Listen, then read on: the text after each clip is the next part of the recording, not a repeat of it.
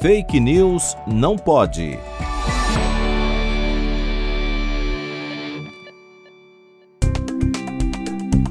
A terapia de conversão foi adotada durante várias décadas do século XX e se utilizava de técnicas por vezes agressivas para alterar a sexualidade ou identidade de gênero dos pacientes.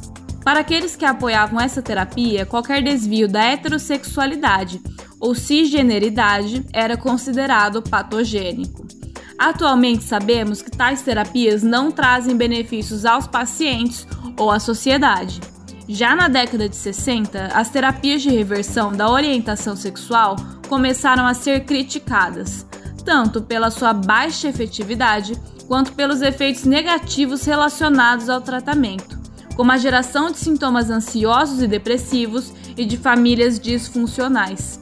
Mas com a crise da AIDS na década de 90, as terapias voltaram à voga. Pesquisas mais recentes apontam o mesmo que aquilo que foi identificado na década de 60. Publicada na revista JAMA Pediatrics, uma revisão sistemática da literatura analisou 28 estudos anteriores sobre terapia de conversão e concluiu que a mesma trazia muitos danos aos indivíduos, como abuso de substâncias e tentativa de suicídio, totalizando um gasto público de 9,23 bilhões de dólares por ano.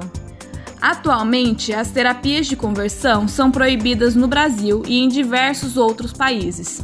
Portanto, busque por informações em fontes confiáveis e desconfie de profissionais que usam de terapias já desconsideradas pela ciência. Fake News não pode.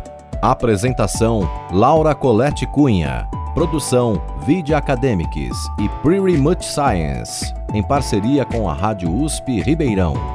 Revisão: João Vitor Guimarães Ferreira.